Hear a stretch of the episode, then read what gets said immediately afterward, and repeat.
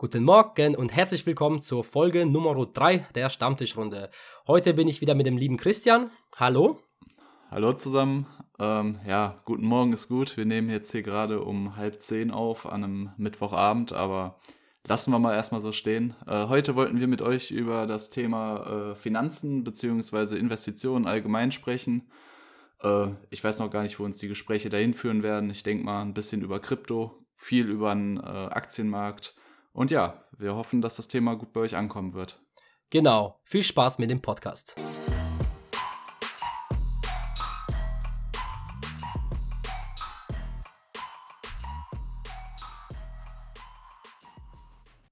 So, Christian, wie war denn deine Woche? Ja, also wie eben schon gesagt, wir nehmen an einem Mittwochabend auf. Ähm, ja, sehr stressig bei mir, viel Arbeit, aber ansonsten geht es mir gut. Und das ist, glaube ich, die Hauptsache. Und bei dir? Ja, bei mir war es äh, relativ entspannt. Äh, ich habe mich wieder gestern richtig gefreut, weil ich habe mich mit dem lieben Clemens getroffen. Der ein oder andere kennt ihn, das ist ein richtiger Bierfluencer, ja. Richtig coole Socke, er wohnt gar nicht weit weg von mir und wir haben ein, zwei Videos zusammen gedreht, haben Bierchen getrunken, was gegessen gemeinsam und sonst ganz normaler Alltag, ja. Videos drehen, ähm, arbeiten, plus noch das neue Format, was ich da rausgebracht habe, die Sieben-Tages-Serie da, andere Leute haben es Netflix genannt. Bin aber froh, dass es jetzt vorbei ist, weil ich will so einen abwechslungsreichen Content machen. Ja. Aber ich muss sagen, allgemein finde ich das immer sehr schön, wenn man so eine kleine Storyline hat und äh, dann auch nicht nur Part für Part macht, sondern so zusammenhängende Parts. Ich glaube, du hattest gesagt, auf TikTok kommt das ja von den Views eher weniger so gut an, ne? Aber ich persönlich feiere so ein Format, muss ich sagen. Ja, genau, auf, auf TikTok kommt sowas halt nicht so krass rüber, weil der Algorithmus denkt sich dann, ah, wir sind gewohnt, dass er ein Format bringt wie Dönermann, wie Dorfkind Schmidti, wie Dorfbulle Heiko. Und auf dieses Mal war halt wirklich immer dasselbe, beziehungsweise immer eine neue Folge, aber es war halt so eine Se äh, Serie. Am Ende guckt ja die Person an, was auf seiner For You-Page ist und nicht äh, scrollt meine Videos durch. Ja, das ist vielleicht auf Instagram der Fall, da kann ich auch eine Insta-Story machen, aber da muss es halt auf die For You-Page landen, damit man es sieht. Und man muss ja auch die richtige Reihenfolge haben, damit es checkt. Aber jemand, der jetzt in der Folge 4 einschaltet, checkt ja den Zusammenhang nicht. Deswegen kommt es wahrscheinlich auf äh, TikTok nicht so gut rüber. Ja, das wollte ich auch gerade sagen. Das ist natürlich echt das Problem, ne? Wenn da irgendjemand durchswiped und dann mitten in Part 4 anfängt, dann ja, hat man den Salat. Naja, aber gut, wir wollen auch nicht so super viel über TikTok reden. Ähm, ich habe so mitbekommen, du wirst ja, oder du hast ja häufiger mal so Fragen an die Community gestellt und äh, tatsächlich waren die, die meisten Fragen, hattest du mir mal gesagt, die da angekommen sind, wie viel du denn überhaupt mit TikTok verdienst und ich glaube, äh, das lässt uns dann auch super auf das Thema Investieren äh, kommen. Also jetzt mal rein hypothetisch, wenn du im Lotto gewinnen würdest, okay, ich würde jetzt mal sagen, 10.000 Euro ist jetzt kein großer Lottogewinn, aber irgendjemand würde vorbeikommen und dir 10.000 Euro in die Hand drücken. Was würdest du damit machen und warum? Ähm, 10.000 Euro, also erstmal gute Frage. Ähm, ich würde auf jeden Fall einen Teil in ETFs stecken, weil ETFs sind äh, ein wie kann man das sagen, ein ähm, äh, einfach ein Paket äh, mit vielen Aktien zusammen. Ja, zum Beispiel ein ETF kann bis zu 3000 Aktien oder mehr haben. Und äh, da würde ich einen Teil des Geldes anlegen, weil es einfach sicher ist. Ja, du hast natürlich äh, hast du immer Unternehmen, die halt ins Minus gehen beziehungsweise schlechter laufen, aber du hast auch Unternehmen, die gut laufen. Und am Ende gleicht es wieder aus und dein Geld ist relativ sicher angelegt. angelegt. Genau, also du, du, du hä, das, das Stichwort heißt Diversifikation. Äh, du legst also dein Geld so gesehen breit gestreut an und ja, gehst damit nicht irgendein Risiko ein, wenn jetzt eins der, wie du schon gesagt hast, 3000 Unternehmen pleite geht, so what? Äh, es macht halt keinen großen Anteil aus und deswegen ist das auf jeden Fall die, die sichere Anlageform, das stimmt. Genau, und vor allem in so einem ETF hast du ja auch, äh, die Spitzenreiter sind meistens Unternehmen, wo ich auch selber investiere oder investiert bin wo, äh, da vertraue ich den Unternehmen, zum Beispiel jetzt Apple, Microsoft, die ganzen Tech-Unternehmen, die äh, sehr groß sind, die sind auch da auch gut vertreten in einem ETF und äh, ja, ähm, dann zum Beispiel angenommen, ich würde jetzt 5000 investieren in ETFs, da würde ich äh, wahrscheinlich so um die 4000 würde ich in Einzelunter äh, Einzelaktien investieren, also in, äh, sag mal, 1000 Euro verteilt auf vier Unternehmen weil ich will ja auch eine bessere Rendite haben von den 10.000 Euro, weil bei einem ETF hast du halt nicht so die krasse Rendite, ja. Da kannst du schon froh sein, wenn du, sag mal, was, was, was schätzt du denn, was ist so realistisch? 5 bis 7 Prozent pro Jahr? Ähm, bei einem ETF? in den, in den letzten Zeiten auf jeden Fall. Und sorry, wenn ich dir da einmal reingrätschen muss, aber wir haben das im Vorfeld schon gesagt, wir müssen noch einmal an diesem Punkt erwähnen, alles, was heute gesagt wird, es sind keine Anlageberatungen oder andere Sachen. Ähm, ja, da handelt jeder auf sein, sein eigenes, äh, wie soll man das am besten sagen, äh, auf seinem eigenen Risiko. Genau, wir wollen eigentlich, eigentlich, oh, wir wollen eigentlich nur unsere Erfahrungen mitteilen, äh, wie wir investieren. Natürlich nicht keine konkreten Summen nennen, aber wie wir jetzt in dem Beispiel sagen mit den 10.000 Euro, also 5.000 in ETFs, 4.000 in Einzelaktien in, auf vier Unternehmen verteilt und 1.000 Euro würde ich äh, zocken. Vielleicht ein Penny Stock, vielleicht auch in Richtung Kryptomarkt, äh, wer weiß, ja. Ja, ist ein, ist ein gutes Thema, Kryptomarkt. Ich würde sagen, das, das schneiden wir später auch einmal an. Ähm, aber ich, ich muss sagen, allgemein bist du dann sogar, würde ich tatsächlich sagen, etwas risikoreicher unterwegs, ne? Weil 50% sicher angelegt, 50% so gesehen Einzelaktien, würde ich schon fast sagen, ist ein etwas risikoreicheres Profil. Definitiv. Ja, klar, ähm, man muss ja auch ein Risiko eingehen, ja. Äh, aber ich würde jetzt nicht natürlich nicht in, in die vier Unternehmen investieren, von denen ich keine Ahnung habe, ja. Angenommen jetzt zum Beispiel jetzt ich selber ich habe da meine Strategien, ja. Ich gucke natürlich die Bilanzen von Unternehmen an, aber die sind gar nicht so wichtig. Ich schaue zum Beispiel auch gerne an, was nutze ich selber. Zum Beispiel jetzt angenommen, ich trinke gerne Cola, ja. Warum investiere ich dann nicht in Cola? Weil wieso kann ich mir dann, ich sag mal, 1000 Euro in Cola investieren, kriege pro Jahr, keine Ahnung, 40, 50 Euro Dividende und kann mir davon drei, vier Kästen Cola leisten, weißt du? Und Cola ist ein Unternehmen, das jeder kennt, egal wo du auf der Welt bist. Cola kennt jeder. Und dann denkst du dir natürlich auch, wie kann so ein Unternehmen pleite gehen? dann sehe ich es nicht mehr so als großes Risiko ein. Genau wie Apple. Ich nutze sehr gerne Apple-Produkte. Ja, du, die zahlen Dividende, aber natürlich nicht so hoch, weil sie wachsen wollen. Ja, an, also an die jüngeren Zuschauer, Dividenden sind, Christian? Ich habe gerade, das könntest du sagen. Nein, Spaß. Also Dividenden sind, sind äh, Ausschüttungen vom Unternehmen. Äh, in Deutschland ist es tatsächlich meistens einmal im Jahr der Fall, meistens zwischen Februar und März. Äh, bei amerikanischen Aktien gibt es auch welche, die äh, quartärlich, also im Drei-Monats-Abstand Dividende auszahlen. Äh, ja, und das ist so gesehen eine Beteiligung am Unternehmensgewinn. Sprich, äh, sagen wir jetzt mal, ein Unternehmen macht zum Beispiel 10 Millionen Gewinn, dann reinvestieren die 5 Millionen in sich selbst, in neue Entwicklung, Forschung, was weiß ich was. Und die anderen 5 Millionen, was sie dann so gesehen an überschüssigem Geld haben, das wird dann halt prozentual an die Anteilseigner ausgeschüttet. Das ist so, würde ich sagen, die grobe Definition von Dividende. Genau. Und äh, wenn ich jetzt dann in diese vier, äh, vier Einzelunternehmen jetzt investieren würde, dann äh, wäre das natürlich jetzt nicht nur Apple, sondern auch vielleicht eine Aktie wie Shell oder äh, nochmal Microsoft beziehungsweise auch McDonald's, die Unternehmen, die einfach auch gute Dividende zahlen. Weißt? Also es ist immer noch besser angelegt als bei einer Bank, weil wo kriegst du, angenommen jetzt, boah, McDonalds, weiß ich jetzt nicht, 5, 6 Prozent angenommen oder sogar mehr, zahlen die Dividende. Wo, bei welcher Bank kriegst du mehr Ausschüttung? Ja. Beziehungsweise Zinsen? Keiner. Das ist ja sowieso im Moment, im jetzigen Zeitpunkt zumindest noch der springende Punkt, warum Aktien auch so gut laufen. Bei einer Bank bekommt man gar keine Zinsen, schon teilweise Negativzinsen und ja, man wäre wirklich, also ich will jetzt nicht sagen blöd, wenn man sein Geld auf dem Konto liegen hat, aber zumindest sollte man nicht den Großteil seines Vermögens auf dem Konto rumliegen haben, weil da bringt es einem halt einfach wenig. Genau, deswegen machen wir auch diesen Podcast, weil was bringt dir das Geld auf dem Konto, wenn es nicht arbeitet? Du willst doch schlafen gehen und das Geld arbeitet für dich, es schüttet Dividende aus, wie Christian schon gesagt hat, einmal im Jahr, quartalsmäßige, sogar, es gibt sogar monatliche Dividendenausschüttungen, ja. Und das ist ein cooles Gefühl. Glaub mir, die ersten, selbst wenn es die ersten paar Cent sind, ja, jeder kann mit 25 Euro im Monat anfangen, einen Sparplan zu, also einen Sparplan zu eröffnen. Ein Sparplan ist, angenommen, ich investiere 100 Euro im Monat in ETFs, ja. Und das wird auch, also es tut ja auch nicht jemandem weh, ja. Also ich investiere selber 30% von meinem Gehalt aktuell. Und wenn ich jetzt sag mal, einen Lohnüberschuss habe, ja, zum Beispiel, ich arbeite ja Schicht, ne? wenn ich mehr Nachtschichten hatte oder wenn ich Feiertage hatte, dann spürt man das halt schon am Gehalt. Aber wenn ich jetzt zum Beispiel mit einer Summe klarkomme und dann einen Gehaltsüberschuss habe, dann werde ich, mache ich das meistens so, dass ich es einfach auf mein Depot lege oder einfach noch meinen ETF reinballer oder ähm, irgendwelche Einzelunternehmen kaufe. So dass es halt, ich will nicht viel Geld auf dem Konto haben. Es muss einfach im Umlauf sein, ja? Ja, definitiv. Und äh, genau, da, das wollte ich dich auch gefragt haben. Also du äh, hast so gesehen einen monatlichen Sparplan, der dann nebenher läuft und sobald du dann so gesehen dein Geld, deinen Lohn bekommen hast, äh, gehen da sofort 30 Prozent in den Sparplan oder wie ist das bei dir? Ähm, 20% gehen in äh, ETFs, in drei Stück. Ja, in drei ETFs. Äh, zwei, äh, also einmal einen thesaurisierenden ETF, ja. der reinvestiert die Dividenden wieder in den ETF.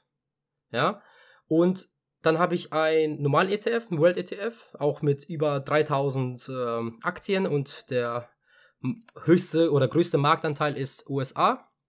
Und dann habe ich noch einen kleineren ETF, wo, was ich eher so als Zock finde. Das ist dann ein Asia ähm, ETF. Also auf den asiatischen Markt ausgerichtet oder ja. was kann man sich darunter vorstellen? Okay. Ja, genau. Äh, viel, äh, viel Asien halt. Wie kommst du auf den asiatischen Markt?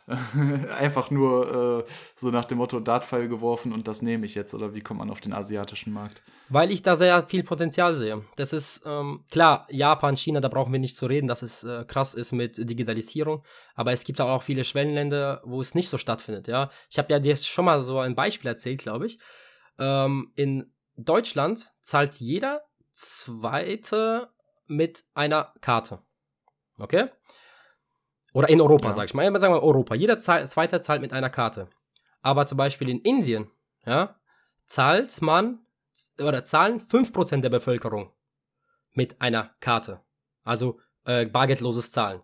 Aber 5% von Indien sind halt mal gleich, äh, sag mal, keine Ahnung, 100 Millionen zum Beispiel.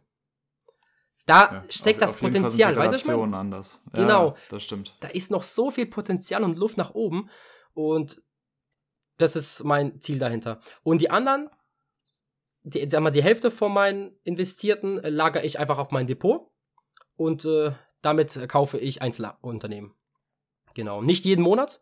Wenn ich was äh, Cooles finde, was mich anspricht, kaufe ich. Wenn nicht, dann warte ich und sammle Cash ab und zu tradest du dann halt auch so ein bisschen, beziehungsweise sagst dann so, okay, heute ist die und die Aktie ein bisschen oder stark gefallen, äh, das nutze ich jetzt als Chance oder äh, bist du da so eher weniger unterwegs im Trading-Bereich, sondern sagst einfach, ja, äh, heute kaufe ich mir mal die, weil ich gerade Lust und Laune drauf habe. Ja, das ist äh, selten und äh, ich habe da meine Strategien. Ich investiere hauptsächlich äh, langfristig. Klar, die ETFs bleiben wahrscheinlich eh bis zur Rente, aber bei Einzelunternehmen sehe ich natürlich, oh, sind die jetzt überbewertet? Was haben sie für ein KGV?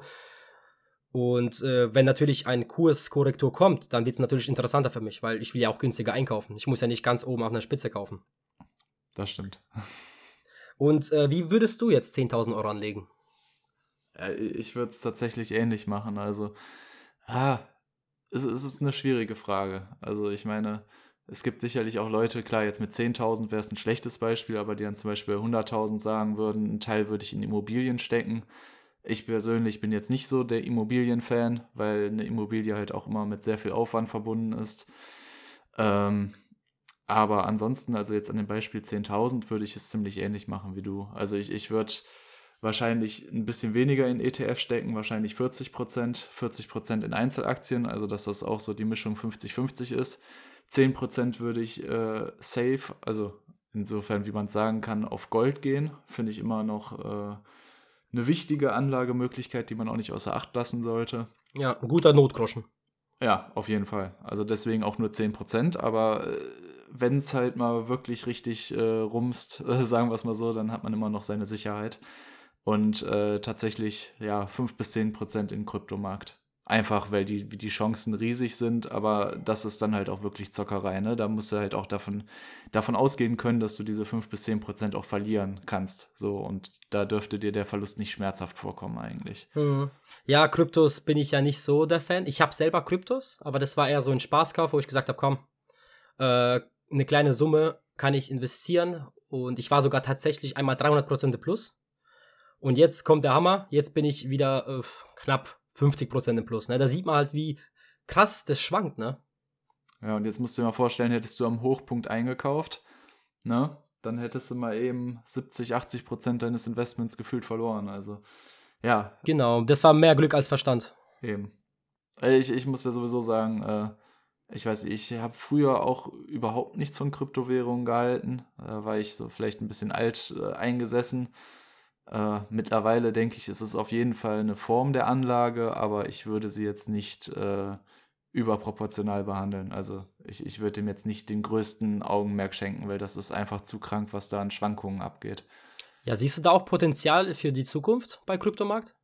Ja, ich habe jetzt äh, tatsächlich in den letzten Tagen noch eine kleinere Summe investiert. Äh, würde ich nicht machen, wenn ich da kein Potenzial drin sehen würde. Aber wie gesagt, da bleibe ich dabei. Äh, man muss damit leben können, alles zu verlieren. So, ja, klar. das ist halt gefühlt, wie du schon gesagt hast, beim Cola-Beispiel, eine Coca-Cola äh, AG wird niemals pleite gehen. Die werden vielleicht vom Wert her ein bisschen sinken, weil irgendwie, weiß ich nicht, dann kommt wieder die nächste Welle und es wird noch weniger an Gastronomie und Co. verkauft. Äh, aber sie wird halt niemals wirklich pleite gehen. Du hast halt immer einen Wert, der dahinter steht. Und was hast du bei, einem, bei einer Kryptowährung? Das ist ja immer die Frage. Ja. Du, ich habe noch, ähm, weil ich will jetzt nicht so viel über Krypto reden, weil wir, also ich glaube, du hast auch nicht so viel Plan davon, sorry, dass ich sagen muss, aber du, für, das ist ja Neuland für uns beide. Ja, wir haben, also ich investiere schon seit 2018 in Aktien, du schon äh, deutlich länger. Und Kryptos ist trotzdem eher Neuland, ne? Klar, es kommen immer mehr Plattformen, wo man Kryptos kaufen kann, ja. Äh, es wird auch immer leichter, aber wir wollen jetzt mal beim Thema Aktien bleiben und ich habe eine interessante Frage von einem Zuschauer bekommen. Und zwar, wie hast du reagiert, als der Crash im März 2020 kam? Der Corona-Crash. Ja. Meinst du? Ja. Äh, es, man ist da immer zweigeteilter Stimmung. Es ist, ich würde immer sagen, es kommt auf deine Relation an, wie viel du gerade im Aktienmarkt hast, wie viel Geld und wie viel Geld du noch auf dem Konto rumliegen hast. Also die Leute, bei denen es 50-50 ist, die werden dem Ganzen relativ entspannt entgegengesehen haben. Die Leute, die mehr auf dem Konto haben, die werden sich teilweise sogar eventuell gefreut haben nach dem Motto, wow, da habe ich jetzt eine neue günstige Einstiegschance. Äh, ja, vor allem du und ich haben uns ja, also wir freuen uns jetzt schon auf den neuen, nächsten Crash, weil ich meine, man, man, lernt ja so viel aus so einem Crash raus. Natürlich kommen jetzt so viele äh, Finanzexperten, ja, die, jetzt aus den Löchern gekrochen kommen, weil jetzt äh, einmal jetzt kam ein Crash, die Leute haben investiert und haben das Geld zum Teil verdreifacht, ne? Weil das hat man ja gesehen, was aktuell der Aktienmarkt macht, ne?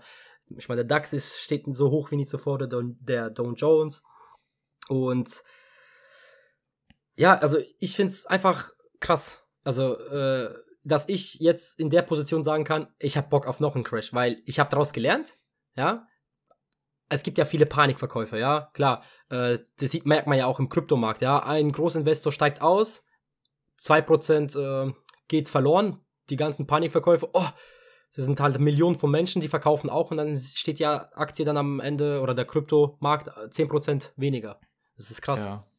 Das ist, beim Kryptomarkt ist es, glaube ich, auch genauso, wie es auch bei Aktien sein kann. Aber bei den Aktien hast du halt, ja klar, da hat man auch äh, Leute, die äh, Großbesitzer so gesehen sind. Aber da gibt es halt auch noch diese super schöne Stop-Loss-Funktion. Das heißt, du kannst als äh, Inhaber, kannst du dann sagen, okay, wenn die Aktie jetzt um 2% fällt, dann möchte ich sie loswerden, in der Hoffnung, dass sie dann, also, ne, nach dem Motto Absicherung, damit ich nicht noch mehr Verlust mache.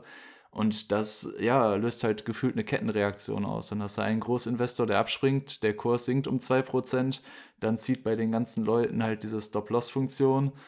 Ja, und dann crasht es natürlich noch weiter runter. Und ich glaube, das ist auch im Kryptomarkt noch schlimmer als bei Aktien leider. Ja. Erinnerst du dich noch, als wie, wie du und ich reagiert haben, als der Crash kam? So, ich glaube, das war am ersten Tag, wie viel Prozent? Sieben, acht? Mehr? Ja. Sowas, ne? War, aber da habe ich mich noch nicht gefreut. Also, wenn, wenn du das nee. meinst. Nee, gar nicht, weil das war ja, gut, du hast ja schon, äh, ich glaube, zwei Crashs miterlebt, ne? 2008 und 2014. Ja, nur 2008. Ja, gut, 2004, ja, wenn du das als Crash bezeichnen willst, ja, aber ja, kein der große Crash war der 2008er, genau. Genau, ich meine, der Christian ist ja inzwischen 28 Jahre alt und äh, ich bin, wie gesagt, erst investiert seit 2018, was ich auch bereue, ja. Wie gesagt, man ist auch nie zu alt zum Anfang, ja. Ich, ich hätte gern auch mit 18 schon angefangen. Weil ich habe wirklich den Bezug zum Geld erst mit 21 so bekommen, als ich äh, aus der Lehre raus war. Ich habe in der Ausbildung wirklich keinen Cent gespart. Naja, aber ich habe ja auch gelebt, ne? Und Auto, viele Fehler gemacht und man kennt's. Ja, man sollte, also auch dazu, ne? Also sparen ist gut und schön. So, man sollte sich halt immer das beiseite legen können, was man sich auch leisten kann. Das soll, heißt jetzt, soll jetzt nicht heißen, dass man nicht leben darf und da irgendwie Einschnitte im Leben machen sollte, um dann irgendwie Geld beiseite zu legen. Aber das, was man beiseite legen kann, das sollte man schon beiseite legen. Ja. Also, du fandest es am Anfang uncool, als der Crash kam. Ich auch. Ich habe ich hab dir auch geschrieben, damals auf Chatverlauf habe ich ja letztens durchgelesen. Ey, Christian, hast du mitbekommen, in China irgendeine Lungenkrankheit und so, was ist das? Und dann zeige ich dir, sage ich dir nur, guck dir Aktienkurse an. Und ich meine, und du bist einer, der das tagtäglich verfolgt, ja. Und wie war das für dich so? Ja, das ist immer das Problem. Wenn dann der, der Aktienkurs äh, innerhalb von, weiß ich nicht, ein paar Minuten um 5 bis 10 Prozent fällt. Genau. Dann tut man sich noch schwerer zu verkaufen. So, und dann denkst du, ja, jetzt bin ich schon mitten in der Krise, äh, jetzt muss man sie auch durchhalten. Weil das Schlimmste, was man machen kann, ist äh, am absoluten Tiefpunkt verkaufen. So, ja, klar. Deswegen, also keine Ahnung. Ich, ich habe die Krise dann einfach so hingenommen äh, tatsächlich ist dann der Aktienkurs ja auch noch die nächsten, beziehungsweise DAX, beziehungsweise die ganzen Indexe sind ja dann auch noch die nächsten Tage und Wochen erstmal im freien Fall gewesen, aber ja, ich hatte trotzdem nicht verkauft. Ich weiß nicht, du hattest, glaube ich, auch nichts gemacht, ne? Oder hattest du nee. noch vorher was verkauft? Nee, ihr könnt euch ja mal vorstellen, zum Beispiel jetzt, man ist jetzt 15% im Plus, ja? Und man hat die, äh, das Aktiendepot schon seit, weiß ich nicht, zwei Jahren. Und dann auf einen Schlag innerhalb einer Woche siehst du inzwischen rote Zahlen. Also Minus. Ja. Das Gefühl ist nicht cool. Und ich bin ehrlich, ich hatte auch nicht so viel Cash zum Nachkaufen. Aber ich habe wirklich so krass dran gedacht, wie wichtig es ist, äh, Geld anzulegen. Und dann habe ich wirklich mein damaliges Auto, mein 1er BMW, verkauft und die Hälfte vom Erlös in Aktien investiert. Und ich habe es nicht bereut. ich vermisse das Auto, aber ich habe es nicht bereut. Da, äh, hast du die ganzen Investments noch? Laufen die noch oder hast du da schon äh, so gesehen ein paar Gewinne mitgenommen? Ja, also äh, klar, es gibt ähm, viele, also vieles habe ich mitbekommen, äh, mitgenommen, weil du weißt ja ganz genau, eine normale Krise läuft, weiß ich nicht, zwei, drei Jahre, wenn nicht länger. Selbst ja. ein Warren Buffett hat nicht nachgekauft und Warren Buffett ist der erfolgreichste Investor aller Zeiten. Und wenn er schon nicht eingekauft hat, wer dann? Weißt, es ist ja auch bei dir auch gewesen, die Aktienkurse sind um 10% abgeschmiert, du hast auch die ein oder andere Aktie äh, nachgekauft, weil du gesagt, gesagt hast, es kann nicht sein, das ist viel zu krass, 10% für ein DAX-Unternehmen. Das sind 10%, das ist so krass. Dann investiert man nach und dann gibt es die nächste Klatsche. Ja, ähm, ja. Ja, man muss, also man darf, muss sich von dieser Vorstellung lösen, äh, immer zum absoluten Hochpunkt verkaufen zu können und zum äh, absoluten Minimalpunkt einkaufen zu können. Also genau. das ist halt, wenn du in der Krise bist, äh, ist natürlich nur ein persönliches Empfinden, aber wenn man das Gefühl hat, man ist mittendrin, dann am liebsten äh, investieren und dann geht es halt die nächsten paar Tage noch ein bisschen runter, als den Einstiegspunkt komplett zu verpassen. Weil Fakt ist einfach, bis jetzt nach jeder Krise äh, ist man wieder gestärkt daraus hervorgegangen. Und ja, deswegen würde ich da immer sagen, Gunst der Stunde nutzen und investieren. Genau, und ich habe auch natürlich bei den Unternehmen, die dann stark im Minus waren durch äh, die Krise habe ich natürlich auch nachgekauft, statt zu verkaufen, weil Leute, merkt euch eins, wer verkauft, macht Verlust. Ja? Fertig. Ihr macht nicht, ihr müsst erst verkaufen, dann macht ihr es Verlust. Aber halten, die Aktienanteile gehören euch. Und ich habe nachgekauft und der Kurs hat sich dann irgendwann ausgeglichen, als die Aktien wieder, äh, Aktienkurse wieder gestiegen sind. Ja, genau, da muss ich dir recht geben. Ähm, es gibt nur eine Sache, die man eventuell auch beachten sollte, wo es auch manchmal sinnig sein kann, Aktien zu verkaufen. Und zwar, ähm, das wissen die Leute, die ein bisschen im Thema drin sind, aber das weiß auch nicht jeder. Äh, Aktiengewinne müssen ja versteuert werden.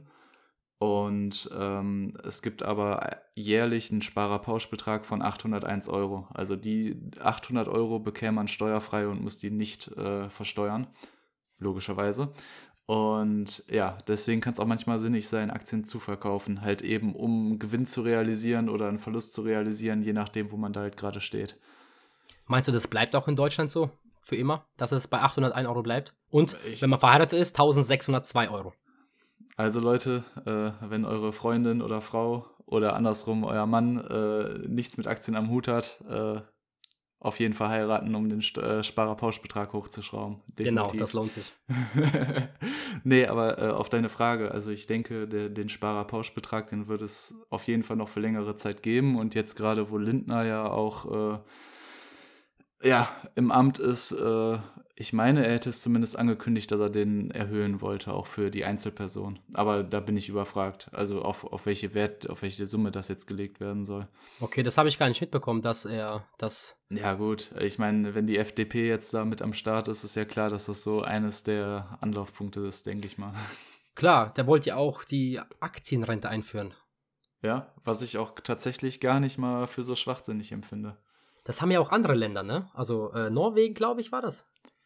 Oder Da, Dänemark? also ich, ich weiß, dass es dieses Prinzip auf jeden Fall von anderen Ländern gibt und andere Länder das machen, aber ich könnte dir jetzt nicht die Länder nennen, die es tatsächlich so handhaben. Also ich würde es feiern, weil je mehr Geld in den Aktienmarkt fließt, desto höher sind meine Kurse. Ja. das ist jetzt die egoistische Perspektive dahinter. Genau. Ich, ich weiß es tatsächlich nicht. Das, das Problem ist halt, ja, es ist, es ist wirklich schwierig, weil diese ganzen äh, Aktienrenditen, äh, das ist ja, wie wir am Anfang vorgestellt haben, jetzt nicht Investitionen in Einzelaktien, sondern das geht dann ja alles in ETFs und halt eine breite Streuung. Genau. Und dadurch, dass es halt da drin hast, muss man auch fairerweise dazu sagen, dass da auch Unternehmen, die dann bei den ETFs so gesehen zusammengefasst werden, hochgepusht werden, die es eventuell gar nicht verdient hätten. Also ich weiß es nicht, wenn wirklich, ich weiß nicht, wie viel jetzt zum Beispiel in Deutschland im Aktienmarkt investiert sind, aber ich glaube, wenn wirklich jeder im Aktienmarkt investiert ist, dann ist eine Frage, ist es wirklich die Frage, ob das dann nicht zu einer ja, zu einer kompletten Überbewertung und zu einer Blase führen würde. Also, aber ich finde, man sollte es zumindest anbieten, dass, dass der Mensch äh, persönlich entscheiden kann, ob äh, Aktienrendite oder halt äh, ganz normal, äh, ja, wie man so gesehen, in Rente gehen möchte. Ja. Ja, das finde ich auch gut. Äh, Das wird ja in der Schule leider nicht beigebracht, äh, Richtung Finanzwesen und äh, wie man am besten Geld anlegt. Leider, ne, auch Thema Steuern und Co., aber da kann man sich ja auch stundenlang drüber unterhalten. Ähm, Christian, wie investierst du dein Geld aktuell? Wie viel bist du eher so der Dividendentyp oder eher der Zocker? Beides. Beides. Also tatsächlich, äh, ich würde mal so sagen, im Moment äh, habe ich noch das große Glück, dass ich so ungefähr 50 Prozent von dem, was ich verdiene, beiseite legen kann. Ähm, aber das geht nicht alles in, in äh, hier, wie heißt das? Aktiendepot. Äh, Ja, nicht Aktiendepot, sondern in äh, Sparpläne. Sparplan. Mhm. Danke, das habe ich gesucht, das Wort. Ähm, ich würde mal so sagen, in Sparplan gehen auch so um die 20 Prozent und der Rest äh, wird erstmal auf dem Konto angesammelt. Einmal in der Hoffnung, äh, dass, also in der Hoffnung in Anführungsstrichen, dass es vielleicht doch nochmal zu einem kleinen Rücksetzer äh, führen wird, wo man dann investieren kann. Ja, und das Ja. zweite ist dann halt wirklich äh, ein bisschen Zockerei, muss man tatsächlich sagen, ist auch mal dabei. Und das was weißt du ja auch. Ja, klar. Und was verstehst du unter Zocken bei dir? äh, unter, was heißt zocken? Also das Problem ist, da muss man echt klar abgrenzen, Kryptowährung ist reine Spekulation, Zockerei, aber jetzt, ich habe zum Beispiel mehrmals in Lufthansa investiert, äh, wo dann die Nachrichten ganz, ganz böse waren und es dann so aussah, als ob jetzt die nächste große Welle anrollt und wieder erstmal für ein paar Monate Lockdown kommt, dann ist natürlich die ganze Reisebranche, Lufthansa, TUI und so weiter und so fort, sind dann wieder ins Bodenlose geflogen. Und da habe ich äh, in dem letzten Jahr ein, zweimal äh, ja, die Gunst der Stunde genutzt, da eingekauft und dann später wieder, zwei, drei Wochen später wieder verkauft mit einem guten Gewinn. Das ist dann so für mich äh, Traden und Zockerei. Aber genau. Weil du bist ja auch so Richtung langfristig invest äh, investieren. auf jeden Fall. Also grundsätzlich ETFs zum Beispiel, finde ich, ist das, was man eigentlich sein Leben lang halten sollte. Außer natürlich, äh, man braucht dringend das Geld. So, irgendwann sollte man natürlich auch den Profit ziehen, ne? Ja. Und es ist auch, Leute, das ist jetzt auch nicht so wie beim Bausparvertrag, wo du Geld monatlich einzahlst, dafür äh, schon fast Negativzins kriegst und schwer an das Geld kommst. Bei Aktien ist es wirklich innerhalb von, weiß nicht, ein, zwei Tagen schon auf dem Konto, wenn du es verkaufst. Es geht äh, relativ schnell. Ja, du bist, du bist auf jeden Fall liquide, genau. Also wenn du einen Bausparvertrag hast, ich weiß es gar nicht. Also damit habe ich mich tatsächlich noch nie so beschäftigt. Ja, ich habe ja Aber- leider einen und ich bereue es, weil ich Da kommst du nicht investiere. raus, ne? Nee, also ich komme raus, aber ich verliere ein Prozent von der Bausparsumme. Okay. Und das ist halt ziemlich viel. Klar, es ist cool, man kriegt guten Zinssatz und so, aber wenn ich jetzt trotzdem viel Eigenkapital hätte, würde ich auch so einen guten Kredit bekommen. Und dann denke ich mir so, ja, ich investiere monatlich äh, eine stolze Summe da rein und am Ende, hm, kriege ich keinen Zinsen drauf und ich bin nicht liquide genug und ich komme nicht an das Geld ran. ja. Also halt, haltet euch fern vom Bausparverträgen. Es ist in vielen Fällen cool, wenn man vor allem Immobilien kaufen will, aber es ist nicht notwendig, ja. Und klar, die, äh, die ganzen Bankberater, die machen nur ihren Job, die wollen euch was verkaufen, die verdienen ja auch so ihr Brot damit. Aber ihr seid nicht liquide genug, ihr könnt nicht sagen, ey, scheiße, mir fehlt jetzt, mir fehlen jetzt 2000 Euro für eine Autoreparatur oder ich will jetzt unbedingt auch ins Aktiengeschäft reinsteigen. Wie komme ich jetzt auch an die Bausparsumme dran? Gar nicht. beziehungsweise drei Monate warten. Und in drei Monaten kann viel passieren, hat man ja auch bei der Corona-Krise mitbekommen, ja, die, wie schnell einfach die Kurse wieder gestiegen sind, ne? Ja, das, aber da muss man ja auch sagen, da war diese Krise wirklich einzigartig. Also das hat kein Mensch für möglich gehalten.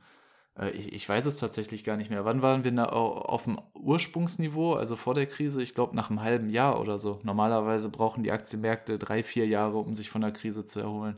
Und ich meine, das ist ja das Wichtige, ne? dass langfristig gesehen man dann irgendwann wieder im Plus ist. Äh, aber da war die Krise wirklich einzigartig. Ja, die also Situation also war, war, halt für jeden unmenschlich. neu. Ja. Weil, wer hat es gedacht? Weil vielleicht, man hätte ja auch denken können, dass die, klar, Coronavirus ist da und es ist, kann tödlich sein für den einen oder anderen, aber es ist jetzt nicht so wie die, sag ich mal, Pest oder so, wo man, wo die halb, halb, äh, sag mal, ein Drittel Europa ausgestorben ist und ja, man muss halt damit sich abfinden und die Unternehmen haben es gecheckt. Ja, man kann sich damit abfinden und natürlich auch sind viele Unternehmen als Gewinner aus der Corona-Krise rausgekommen, wie zum Beispiel jetzt Amazon, ja, ähm, also ein Paketdienstleister bzw. Lieferant, die ganzen äh, Online-Shops, die sind alle explodiert.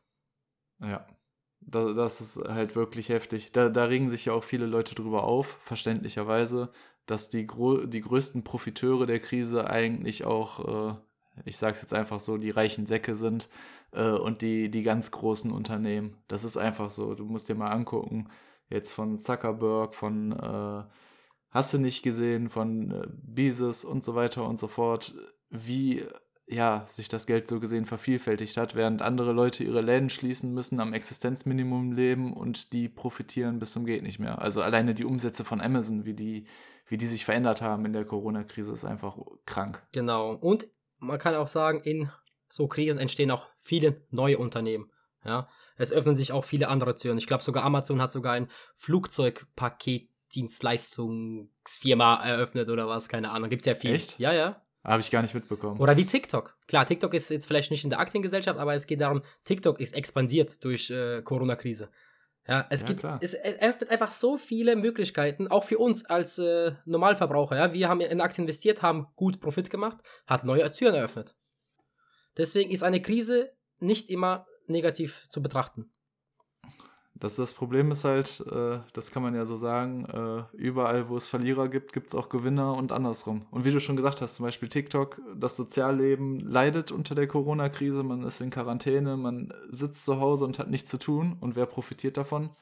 Ja, so Firmen wie TikTok, die dann Unterhaltung bieten. Und äh, kannst du mir nicht sagen. Also, genau, Zoom. Äh, Bestes, glaub, bestes Beispiel, Zoom. Ja, die ganzen Firmen nutzen jetzt Zoom oder viel, weil die haben ja jetzt viel Online-Meeting, Online, -Meeting, online äh, hier äh, Job, äh, wie heißt das, Homeoffice bieten sie an und die Zoom-Aktie ist ja auch explodiert. Genau wie Nvidia oder irgendwelche Gaming-Hersteller. Die, weil die Leute halt jetzt mehr daheim hocken und zocken oder äh, von zu Hause aus arbeiten. Ja, definitiv. Christian, ähm, hast du ein paar Tipps, wie du deine Aktien analysierst? Also beziehungsweise wie analysierst du Aktien? Auf was legst du großen Wert? Äh, du hattest ja eben gesagt, dass du dir die Bilanzen anguckst und so, ne?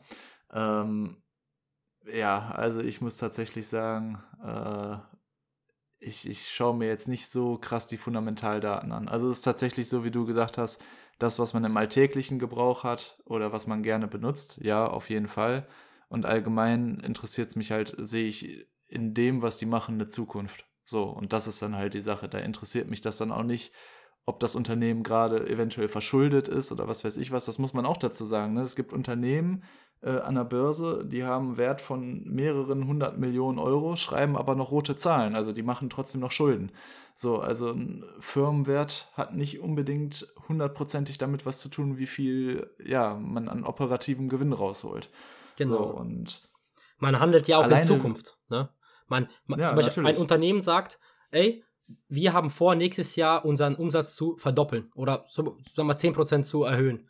Dann steigt die Aktie auch an dem Tag. Obwohl die, das Unternehmen ja aktuell noch gleich ist. Aber die haben ihre Prognose, sagen, ey, nächstes Jahr können wir mehr Umsatz, mehr Gewinn machen, dann wird die Aktie auch steigen, weil es eine gute Nachricht ist.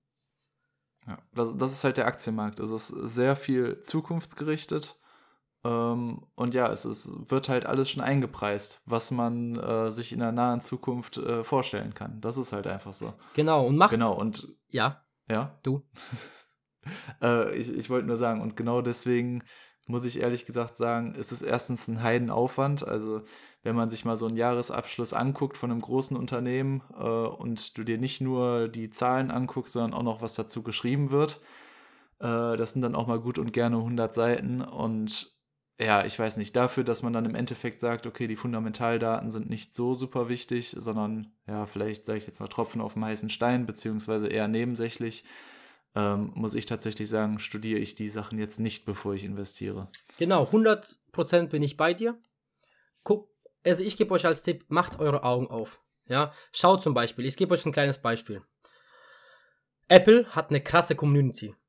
Wirklich, also kranke Community ähm, jeder Influencer nutzt Apple, gefühlt. Ist wirklich so, weil es eine geile Kamera hat. Die Handys hängen wenig. Also tut mir leid an die ganzen Samsung und äh, Android-Nutzer. äh, aber es ist so, Apple ist mein Lieblings- oder meine Lieblingsmarke aktuell, was Handys angeht. Und macht mal einfach die Augen auf. Jeder Influencer nutzt es. Wisst ihr, wie viel Werbung das schon ist? Hat da Apple irgendwas investiert? Nein, die verdienen Geld dadurch, dass die Influencer das benutzen und es ist einfach kostenlose Werbung. Und die Influencer zahlen auch das Handy. weißt du, was ich meine? Ja. Dann Vapiano, bestes Beispiel. Vapiano, geht einfach mal hin. Jetzt ist, jetzt ist, jetzt sind sie langsam wieder auf einem besseren Weg, obwohl die, glaube ich, insolvent sind. Aber Vapiano hat schon seit zehn Jahren dieselbe Karte, dieselbe Speisekarte wie, wie gesagt, vor zehn Jahren. Die ändern nichts. Und man, es gibt so ein Sprichwort: Geh mit der Zeit oder geh mit der Zeit.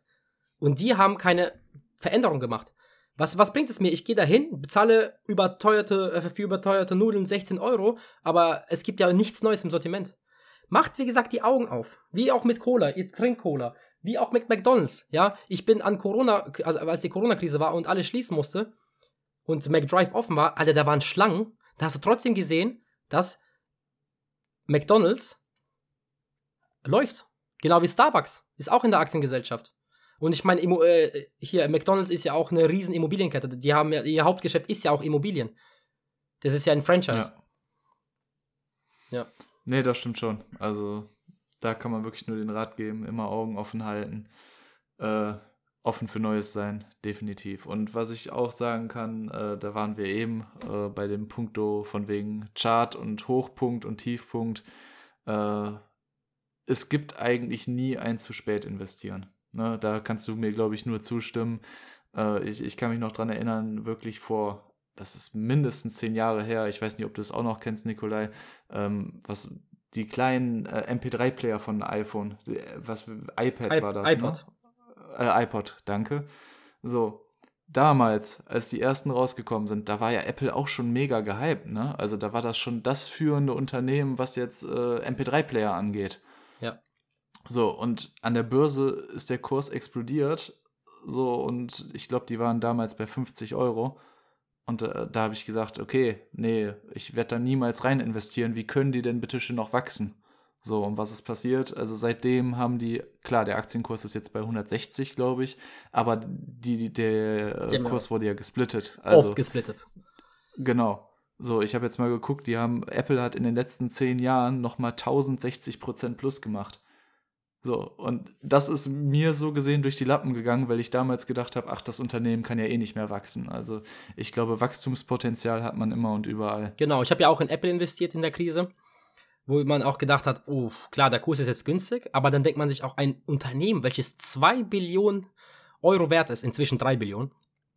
Was kann da noch passieren? Was kann da noch in die Höhe springen? Du weißt? Und inzwischen freue ich mich über, keine Ahnung, knapp 200% Rendite. Ob, ja. Hört auf euer Bauchgefühl, äh, guckt, macht die Augen auf, zum Beispiel auch bei den AirPods. Am Anfang, jeder hat diese AirPods ausgelacht. Ne, haben ja diese, kamen ja diese Memes mit den normalen Standardkopfhörern, die abgeschnitten wurden. Also dieses, dieses ja. Kabel. ja. Ja. Und dann hat Apple die Verkaufszahlen veröffentlicht. Und es waren, ich will jetzt keine falschen Zahlen sagen, aber ich glaube, das waren 200 Millionen im ersten Quartal. 200 ja. Millionen Kopfhörer. Hast du dir die sofort gekauft damals? Nee. Okay, ich nämlich auch nicht. Ich habe da tatsächlich gedacht, ich warte mal ein bisschen, mal gucken, wie die Erfahrungsberichte sind. Aber die Dinger sind halt echt saugeil, ne? Also muss man wirklich sagen, auch wenn sie schweineteuer sind, äh, beste Investition neben Aktien auf jeden Fall gewesen. Ja, also ich, bei mir war das ja so, dass ich relativ äh, wenig mit äh, Bahn unterwegs war. Ich habe ja seitdem ich 18 bin Auto und ich hasse Bahnfahren.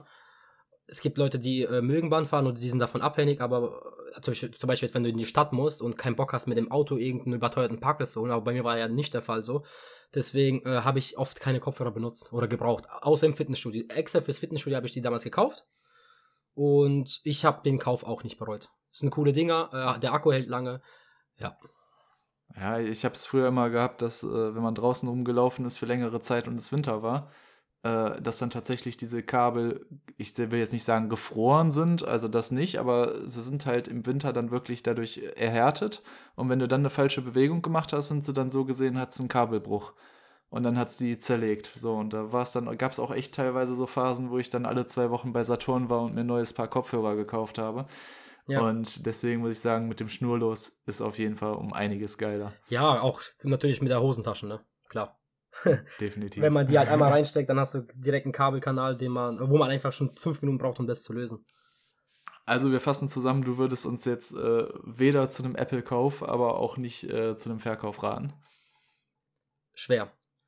Schwer. Aber. Schwierig, ne? Ganz ehrlich, Apple, wie oft haben die uns schon überrascht? In den letzten 13 Jahren. Ja. Ja. Das, das Problem ist, ähm, es gibt da so eine Theorie, die ich aufgestellt habe. Nein, aber das, das ist noch nicht mal eine Theorie, sondern das ist auch einfach Fakt. Die ganz, ganz großen Player im Business, äh, die sind sehr schwer vom Thron zu stoßen. Weil wenn da irgendetwas kommt, was auch nur ansatzweise Konkurrenz wird, das wird dann einfach gnadenlos aufgekauft. Natürlich. So, hast du ja selbst mitbekommen mit Snapchat, mit was weiß ich nicht was. Wird alles sofort aufgekauft. Du siehst es ja auch, dass Facebook dann einfach WhatsApp aufgekauft hat und so weiter und so fort. Also, Instagram. Das ist irre. Ja. Wenn, wenn das eigene Produkt nicht läuft dann, und man genügend Geld zur Verfügung hat, dann kauft man halt die Konkurrenz auf. Ist einfach so. Und deswegen wird es sehr, sehr schwierig sein, diese Big Player da irgendwie vom Thron zu stoßen. Und deswegen glaube ich auch tatsächlich, dass die auch noch weiter wachsen werden, weil, ja, ich glaube, da gibt es nur eine Richtung. Und die haben ja auch inzwischen schon die Vertrauensbasis, ja. Zum Beispiel, das auch, zum Beispiel jetzt auch Autos. Ein, eine Autofirma rauszubringen, kostet nicht nur Milliarden, sondern ist auch schwer. Ja, es gibt Menschen, die, die haben einmal Benz gehabt, fahren immer Benz. Es gibt Menschen, die fahren BMW, aber ich hole mir doch kein Auto, was gerade frisch auf dem Markt ist. Es sieht zwar geil aus, aber ich kenne vielleicht die Motorprobleme nicht, die Langzeitschäden. Ja. Aber bei Benz oder bei VW kenne ich das angenommen. Das ist halt das Problem an den Marken. Ne? Man, man kauft immer das, äh, was man kennt und dem man dann vertraut. Klar, du würdest jetzt nicht in irgendein Auto steigen, weiß ich nicht, äh, was dann gelabelt ist mit Hans-Peter. So, weil du halt diese Marke nicht kennst und weiß ich nicht. Würde man, ja. glaube ich, eher weniger machen. Ne? Nee. Äh, Christian, wir machen äh, zum Abschluss noch letzte Frage. Okay. Äh, was würdest du den Menschen raten, die nichts mit Aktien zu tun haben wollen? Also wie würdest du, hast du ein paar Tipps zum Sparen auch? Also die nicht in Aktien investieren wollen oder was? Genau, die sagen, ah, das ist mir zu riskant, risikofreundlich bin ich gar nicht, bla bla bla. Ja gut, den würde ich raten, sich dann irgendetwas anderes zu suchen, worein man investiert, aber es ist halt wirklich alles besser, als auf das Geld auf dem Konto liegen zu lassen. Wir hatten eben schon angesprochen, äh, ja, eventuell ähm, in ja, Wohnungen zu investieren. Ähm, ja. Gold. Gold wäre auch auf jeden Fall eine Alternative, definitiv. Wie ja, und by the way, ich habe die Sparmethode, ich habe eine Sparmethode aktuell am Laufen, die läuft jetzt seit knapp einem Dreivierteljahr. Das habe ich ja von dir, Christian. Ja. Und zwar, immer wenn ich einen 5-Euro-Geldschein in meiner Börse habe, ja, also mein Geldbeutel, dann tue ich es weg und mache das in die Spardose rein. Ey, ihr glaubt nicht, was da zusammenkommt. Und es ist krass, weil vor allem, ich zahle hauptsächlich mit der Karte. Aber natürlich kriegt man auch viel Bares durch Geschenke, durch Weihnachten und Co. Und zum Beispiel auch, auch ich, bei mir ist inzwischen schon eine Sucht geworden, ja. Also wenn meine Freundin dann einen 5-Euro-Schein bei sich in der Geldbeutel hat, sage ich, gib mir den Fünfer, ich überweise dir das Geld auf Paypal und nicht so, ha, gespart. Auf jeden Fall ja. eine geile Sache, genau. Nee, und man muss es ja auch nicht äh, unbedingt mit Fünfern machen, das reicht ja auch. Ich habe als, als Kind wirklich, wo ich ganz, ganz klein war, da waren Yu-Gi-Oh! Karten noch in. Äh, da habe ich mir dann immer tatsächlich, wenn ich für 5 Euro so ein Booster-Pack gekauft habe, dann habe ich mir immer 50 Cent beiseite gelegt. So, also es gibt die diversesten Sparmethoden äh, und ich habe es ja schon am Anfang gesagt, man schafft es irgendwie immer etwas beiseite zu legen. Genau, kauft euch nichts krasses, Ihr müsst nicht reich aussehen, ja. Äh, legt das Geld gescheit an. Und in diesem Sinne wünschen wir euch noch einen schönen guten Tag, guten Morgen oder guten Abend. Ich weiß ja nicht, wo ihr es hört gerade. Würde mich auch freuen, wenn ihr uns äh, ein Feedback gebt über Instagram. Schreibt mir gerne, äh, wie ihr den Podcast findet, welche Themen ihr noch in Zukunft hören wollt. Und ähm, ja, in diesem Sinne, Christian. Jo, von meiner Seite aus, tschüss, genießt den Tag und viel Spaß. Tchau.